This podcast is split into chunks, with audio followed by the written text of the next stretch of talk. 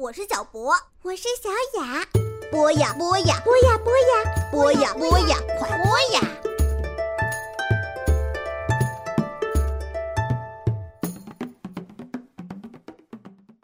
小朋友们，大家好，欢迎来到博雅小学堂。今天是中秋节，中秋节除了一家人团圆、一起赏月、吃月饼以外，还有一种可爱的动物玩具，叫兔爷。小朋友们肯定看过爸爸妈妈或者爷爷奶奶拜菩萨、拜关公、拜土地公公，好多好多神仙吧？而兔爷就是专门给小朋友拜的神仙。兔爷是怎么来的呢？这要从月亮上的阴影说起。现在科学家告诉我们，月亮上的阴影是许许多多环形山聚集起来的。可是，在古代，古代人可不知道这回事儿，他们盯着那片影子，努力地想它到底是什么东西。有的人说，看起来像一只巨大的蟾蜍趴在月亮上面；也有的人说，是一个叫吴刚的大力士正在砍桂花树。还有人说那是仙女嫦娥，更好玩的说法说那是一只兔子在捣药。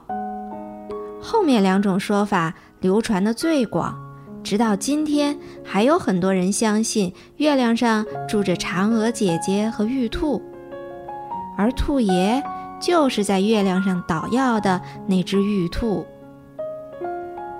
中秋节是一年当中月亮最圆最亮的时候。古代的汉族人以为这一天就是月亮的生日，要祭祀月亮。月亮又叫太阴星君，或者月光遍照菩萨。祭祀月亮的时候，要供奉它的牌位，牌位上面画着太阴星君的样子，在它底下则画着捣药的兔子。在民间有男不祭月，女不祭灶的习俗。因此，中秋节祭祀月亮的仪式基本上是由妇女来主持的。又因为小孩子都由母亲来照顾，当母亲拜太阴星君的时候，小孩子也会模仿母亲的跪拜动作。大人们看到小孩子那么虔诚，想到为什么不把牌位上的玉兔分出来给小孩子专门去供奉呢？于是就诞生了孩子们中秋要拜兔爷儿的传统了。久而久之，还演变出了有关兔爷的传说。据说啊，有一年北京城里闹起了瘟疫，每家每户都有人生病死去。月宫里的嫦娥看见百姓的苦难，心里自然痛苦。于是派玉兔去下凡为百姓治病。玉兔来到人间，变成人的模样，给每一户人家送去草药，所经之处药到病除。人们为了感谢玉兔，纷纷要送财物报答他。可玉兔什么也不要，只向人家借衣服穿，每到一处就换一身装扮，有时候打扮得像男人。有时候打扮得像个姑娘，有时像书生，有时又像货贩子。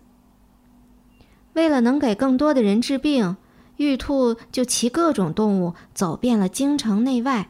治好了瘟疫之后，玉兔就回到月宫中去了。说起兔爷儿的坐骑，那可多了去了，有黑老虎，有大白象，有狮子，还有梅花鹿。他这些坐骑都是从别的神仙和菩萨那儿借来的。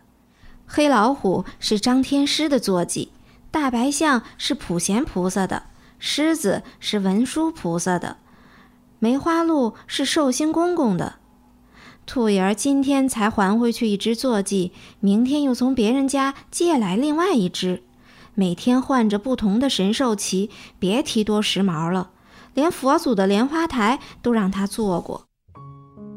兔爷儿是用泥巴捏成的，打扮的活似人类，衣服、帽子、靴子一样都不少，两眼直视，三瓣嘴唇紧紧地闭着，脸上施淡彩，手里拿着捣药杵，看起来俊秀中透着威武。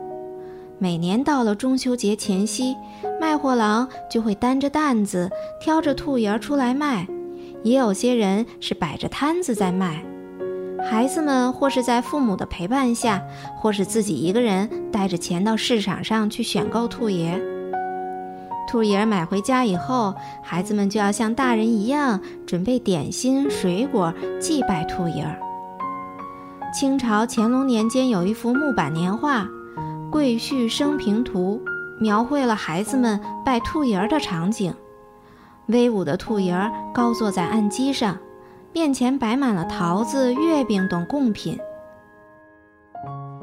旁边有一个小孩正在击磬，案几下两个小孩子正在拜兔爷儿，看起来憨态可掬。可是时间久了，兔爷儿独自一个人也怪孤单的。王母娘娘配玉皇大帝，土地婆婆配土地公公，谁来配兔爷儿呢？于是啊，有人给兔爷儿配了一个兔儿奶奶。兔儿爷和兔儿奶奶一起骑在神兽上面，受孩子们的香火供奉，就更开心了。